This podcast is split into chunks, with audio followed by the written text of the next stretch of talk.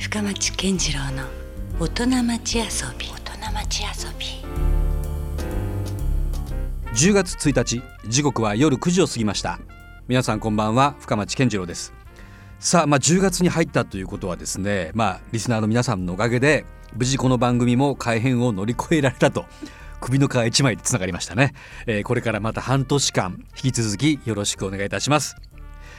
さて、え、この番組深町健次郎の大人町遊びは毎回革新的に働いて独創的に遊ぶという方をですねゲストにお迎えしていろんなお話を、えー、していただいております。さあ今週と来週のゲストは、えー、1968年に台湾で生まれ現在は小郡市在住の作家東山明さんです、えー、東山さんといえばですね7月にご自身の父親をモデルにした小説「竜」で、えー、なんと第153回直木賞を受賞されました。えーまあ、時の人となったわけですけどもね。今夜はなかなか、えー、知ることのできない、えー、直木賞受賞にまつわるですね裏側話であったり、えー、そもそもその受賞作となった龍の、えー、誕生までの道のりなど、えーまあ、小説家のね、えー、一日なども、えー、含めてお話しできればなと思っております、えー、最後までお聞き逃しなく。私あれですよね、はい初めましてでよろしいんですよね？いや実はですね今からかれこれ25年ほど前に、えー、25年も前にですか？お会いしたことあります、い、いや僕はよく覚えてるんですがあのソラリアの,、はい、あのケゴ公園側昔ちょっとあの展示スペースになってらっしゃる、あのねパークサイドギャラリーという。ですよね。パークサイドギャラリーで、はい、僕大学の時絵を描いていて マジですか？そこに展示をさせていただくのにあのななんていうんですか？面接というかはいはい、はい、していただいたことがあるんですよ。その時はじゃあ東山さん大学生？大学4年生です。うわそれはあれ？じゃあもしかしたらアーティストになってたかもしれないんですいやそんなもう落書きのようなものなんで全然。いやでもね誰でも出せるものじゃなかったですあそこは。あそうですか、うん、多分どうなんでしたかね。なんかいくつか写真をお見せしたのかもわからない、はい、もちろんだから作品を見て見ていただいて。これだったら面白いなというものに限ってしか確か展示してませんもんね、はい、でさせていただいたんですよ。あらそちらの才能も。いやいやいやいやあのあのお世話になりました。いやいやそれはちょっとまさか後の直木賞作家と。いやいやいやいや。そんな出会いがあったとは。自分でもね思ってもいませんでした、ね、いやいやでもね僕あの実はだからもうてっきり初めてと思ってて、はいはい、でもあのもちろん直木賞の受賞された前後ってメディアもすごかったじゃないですか。そうですね。今回は特に。ねで、はい、そこであら福岡在住なんだっていうことをねその時に僕も意識したりとかしてすごかったですねでもね、まあ、今回あのスターが芥川のスターがいたんで、はい。まあ、我々もこうついでではないかもしれないですけど注目が集まって本当になんかラッキーなことでした。いや本当ですよ。だってそれにしてもですねまあ、浅田次郎さんだったりとか、はいはい、北方健三さんがもう大絶賛されてたじゃないですか、はい、ありがたいですね。あれもね僕あんまりその直木賞の今までのこういわゆるこう好評とか聞いてても、はい、そこまで褒めべた褒めしてるね、ケースってあんまり記憶になかったんですよ。恐れ多いことです本当に。いやそしてね僕もだからそれで実は気になっていて、はい、あの本も買ってはいありがとうございますいやいやもう読ませていただきましたよ。いやいやいやよかったです。まああんまりこうネタバレな話をしても仕方ないんですけども、はい、あれですよね東山さんご自身も台湾で生まれてらっしゃるんでそうですね台湾が実は舞台の小説そうですねなんですね。はい、なんでだからちょっとなんかねあの入り込みにづらいのかなと思って、うん、最初のまあ20ページぐらいはなかなかねうわこれいけるかなってちょっと不安だったんですけども、もうだんだんスイッチが入ってきてもうぐいぐいぐいともう一気にですね、実質もう1日と半日ぐらいで一気にもう読ませていただいて。いやだからそれぐらいなんかねもうあの引きつけられるものがあってでこれ何かなと思ってたんですよ。で多分だから時代的に、まあ、僕もおそらく大体似たような時代を青春、まあ、子供時代から大人になって過ごしてて、はい、であの時代の、まあ親父像であったり、まあ、おじいちゃんとかっていう感じですか、はい、それがまあ限りなくオーバーラップできるというか、うそういうとこもあって何て言うんでしょう？あの子供の時って、はい、その親たり親だったりおじいちゃんだったりってすごい優しく、まあ、おじいちゃんは特にね、接してくれたりもするんだけどもでも実際はドキッとするぐらい違う顔がね、まあ、あるありますよね。いずれ大きくなった時にちょっと分かったりすることがあったりとか、はい、そういうことをねなんか僕なりにやっぱ思い出させてくれる、うん、そんな小説になりましたね。よかったですそれで間違いないですかね間違いないです。僕はあの 今ふ深町さんはい。がその危惧されてたことをうん。僕も実はすごく心配していて、う。ん日本語で書いて、うん。日本の読者に当てて、うん。あの出している本なんですが、うん。舞台が台湾で、うん。主人公も台湾なんではい。多分どうしても翻訳小説のような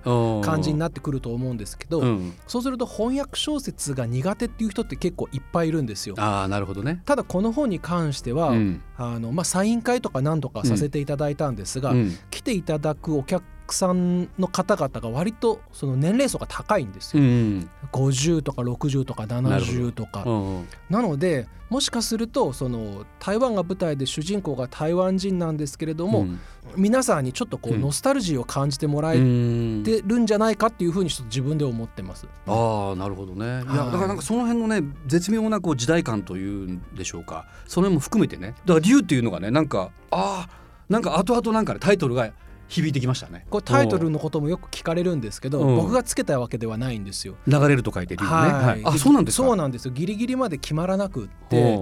であの先ほどおっしゃっていただいたようにこの小説はいろんなその側面があって、うん。青春小説としてもあの読んでいただく方もいらっしゃれば、うん。推理小説として、うん。あるいはこの歴史に注目して読んでくださる方もいるんで、うん。どの層にアピールするかそうキラキラした青春の感じなのか、うん。もっとずしっと重たい歴史的な感じなのか、っていうので全然こう最後の最後までタイトルが決まらなかったんですけどあ編集部でこの「竜」っていう一文字がポンと出て、割とそれでみんなこれだっていう感じで、うんでもあのタイトルを見ただけでは、うん。本のその内容が当然想像がつかないんですけど、今おっしゃっていただいたように読み終わった後皆さん納得していただけるタイトルになったと思ってるんですよ。もう僕もろハマってしまいましたね。いろんなあよかったです。作に。いやそれでまあ本当今日はいろんな話をお伺いしたいっていうのはもちろんあるんですけども、はい。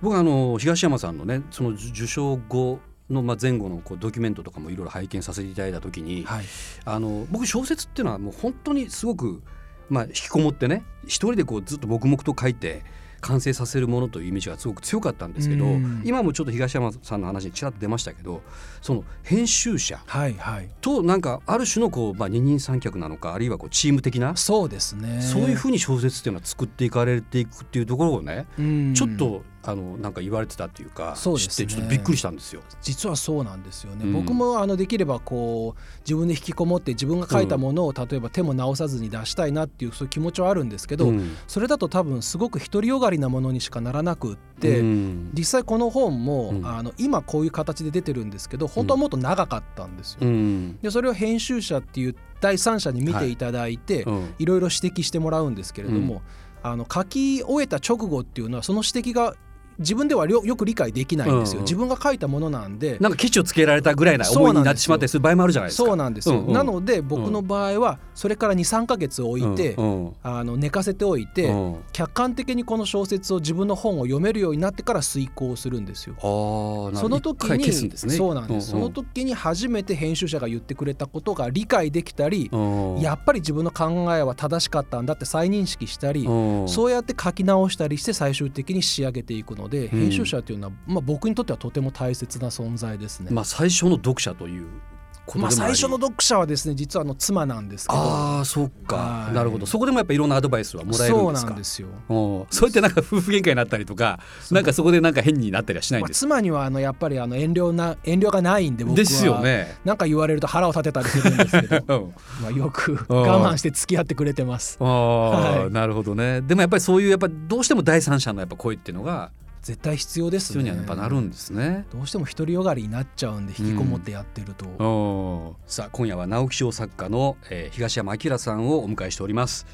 これ選ばれたわけじゃないですか、はい東山さんがまさに。はでこれを本来その小説家としては狙いに行って取りに行くものなのか。まあもちろん狙って取れるもんではないとは思うんですけどうん簡単にねそうですねだけどそういうやっぱりでも目標みたいなのがないとやっぱり近づけないのかなとも思ったりもするしこれどういうふうにこれはこの劇が始まるんですか？僕受賞劇が。そうですね。やはりその狙って取れるものじゃないっていうのが僕の中にも当然あって、うん。で自分の今までの本の、まあ、商業的な成績を見ると、うん。もうその狙うとかいうのはおこがましくて言えないですね。あなので、ーうんあのまあ、いつもの書き方というか、うん。あの自分が楽しんでうん。書いた、うん。その結果うん。こういう賞を頂戴できたうん。というところです。うん。まあよくあの降りてくるとか言われるじゃないですか、はい。この最小説を書いてる時にそういうシーンって何回かあったんですか？小説を書いてる時はですね今まででも常にそういう感じなんですよ。でいつもこう小説を出すたんびに、うんうん。これで世界を変えるんだっってぐらいの勢いなんですけど毎回毎回がはい、ねうんうん。もう10年以上過ぎちゃって 世界は何も変わらず。これちょっとくじけそうになる場 面もじゃあありますよね。でも逆に、うん。あまり若い時に大きい賞を取っちゃうと、うん。そういうイメージが固まっちゃうんですよ。うん。あ簡単に取れたなって思ってしまったりもするのか。な。あの編集者の方もこの流れで、うん。この路線で書いてくれっていう風になっちゃうと、うん。自分の思うように自由に書けないっていうところもあるし、うん僕の場合は、うん。その別に負け惜しみじゃないんですけれど、うん。あの商業的にパッとしなかったおかげで、うん。まあ、当然放っておかれるわけなんですけど、そのおかげで自由にやれたっていうところもあるんです。よ。そうかああだこうだ言われずにね、はい。自由に確かにそれはありますよね。はい、よくあの音楽家でも売れた後よりも売れる前の方がね、はい。なんか自由にあの人は表現してたよねって言われたりする場合もあるんですけど。じゃあそのいいよいよその受賞するかもしれないとかってエントリーとかがあるわけですよね。そのもうそもそも手応えはあったんですか？今回の作に関しては。どうですこれは今回は行くやろうとかあるいはノミネートまでは絶対間違いないなと。そんなと手応えとかなかったですよ僕は。また周りのほら声も聞こえてくるわけじゃないですか。周りの声はやっぱり編集者たちは悪いこと言わないんであそうなんですか。やっぱ書いたら「わいいよ」とかうん。そういうことを言うんでなるほどね。鵜呑みにしちゃうと痛い目見るから 常に懐疑的に。まあまあそうですよね。そうきっとぬか喜びになるよりはね。そうそう。うん。ささギリギリまで信じられなかったですよ。じゃあどのタイミングでもういきなり一報が入るわけですか？確か6月の頭に、ん。えー、と日本文学振興会っていうところから、はい。ノミネートされましたけど、うん。お受けしますかっていう連絡があるんですよ。途中経過とか一切なくいきなりはいうん。来て、でもちろんまあ晴天の霹靂で、うん。よろしくお願いしますっていうことで、うん。それがまあ6月の頭なんで、はい。で、えー受賞が翌月なんですあよ。一ヶ月後ですね。はい、うん7月になって、うん。うんその時まで当然まあノミネートされたっていうことで忙しくはなるんですけど、うん。まあ、僕の場合もあの普段あんまり東京に行かないんですが、はい。東京に呼ばれることが多くなって、うん。その1ヶ月間すごく楽しかったんですね。ただあの選考会の発表が、うん。えっと確か7月16日だったと思うんですけど、うん。あの僕の中ではうん楽しい日々が今日で終わるんだっていう感覚だったんですよ。あ決まってしまったら。はい、きっと僕は取れないと思ってたんでここのノミネートされた楽しい期間はこれで終わるんだと思って待ち会というものに臨んだんですけど、は結果運よくい。ねあの楽しい期間がまだ終わるどころか。まだちょっと伸びているっていう感じ。さらにこうよりぐっと右肩上がったっていう感じさえありますよね。全然予想もしなかったですよ。じゃあ実際のところその受賞の一報が入った時っていうのははいどういう心境だったんですか？確か皆さんと一緒になんか飲み屋さんみたいなところにいらっしゃいましたよあね。のへ各社の、まあ、編集者で来ていただける方に、うん。東京の六本木のちっちゃいバーにうん、みみんなで集まって。あれはやっぱお約束なんですかね？いやあのやらない人もいるんですよ。あ。もうひっそりと自宅で待ってる方もいるわけですね。もちろんもで僕はですね、うん。本当やりたくなくって、うん、それというのも取れるとは思ってないんで。確かにそれがもし受賞できなかったとしたらちょっとしんみりしてしまいますよね。いたたまれないなと思って、なるほど、うん。ただあの同じ僕はあの小郡に住んでるんですけど、久留米に羽室凛さんっていう時代小説を書かれて、ああいらっしゃいますね。はい、数年前にはい。直木賞を取られた、はいあの作家さんがいるんですけど、うんうん。待ち会、うん。要はそのみんなで集まって待つその会を、まあ、ちょっとやりたくないんですけどねってうんいう話をしたらうん。その羽室さんがでも福岡に住んでる作家は、うん。機会がある時には東京に行って営業と思ったらいいよって言ってくれたんですよ。なるほどね。あ営業かっって思って、うんじゃあやるかなっていう感じでやったんですよね。そうかそれ賞だけじゃなくてねい。ろんなそこにはあると。編集者が来てくれるんで、うん。まあ、顔を合わせていろいろ話をしたらつながるかかもしれないですそうよなんいろいろね。なるほど、はい。うん。なので僕はその、待ち会をやったんですけどうんうん。羽室、さんが言うには、まあ、僕初めてのノミネートではい。運よく取れたんで羽室さんが言うには、うん。あの東山はまだうん。本当の待ち会の恐ろしさを知らないって。そうなんですか。そりゃそうですよね。うんうんうんうんでもねもうやっぱ取れた方がいいわけで。本当ですよ。ねえうん、やっぱりもうすごく感動が込み上がってくるものなんですか？その。それは後からですかね。じわっと、もう当日は本当にバタバタでうん。挨拶回りをしてっていう感じで、うんもう本当に朝まで、うん。あのバタバタしてましたね、うん。どうかしたらもうちょっと浮き足立ってしまうぐらいな感じなんですか？でもまあその今回あの又吉さんっていうヒーローがまあね確かにメディアで注目ね相当集められましたよね、で又吉さんたち又吉さんと同じ控え室にいて、はい。又吉さんの取り上げられ方を見ていると、うん。まあ僕は浮き足立ちようがないですね。いやいやいやいや でも直木賞ですからね。ありがたいことです。いやしかしですねこれはやっぱその僕も今今いろんなこうやって話を聞いてる興味っていうのがやっぱその小説家の知り合いがはい。他に一人しかいないんですよ。おう。たまたまそれがあの芥川賞作家の辻人生君辻さん？はい、とたまたまやっぱ音楽つながりでね。あなるほど。出会ってまあ知り合いだったんですけどただ彼にはねあまりその小説もちろん本何冊も読んだことあるんですけども、はい。どういうふうにその小説をね書いてるのかっていうことはあんまり聞いたことがなかったんですよ。はいはい。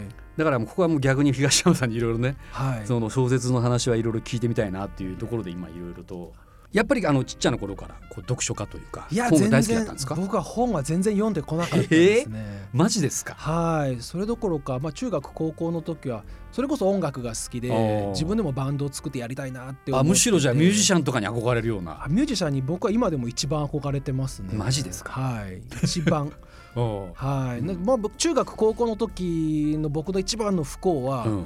あのヘビーメタルばっかりだったんですよ。でギターやってたんですけど、うんうんもっとちゃんとギターもうん。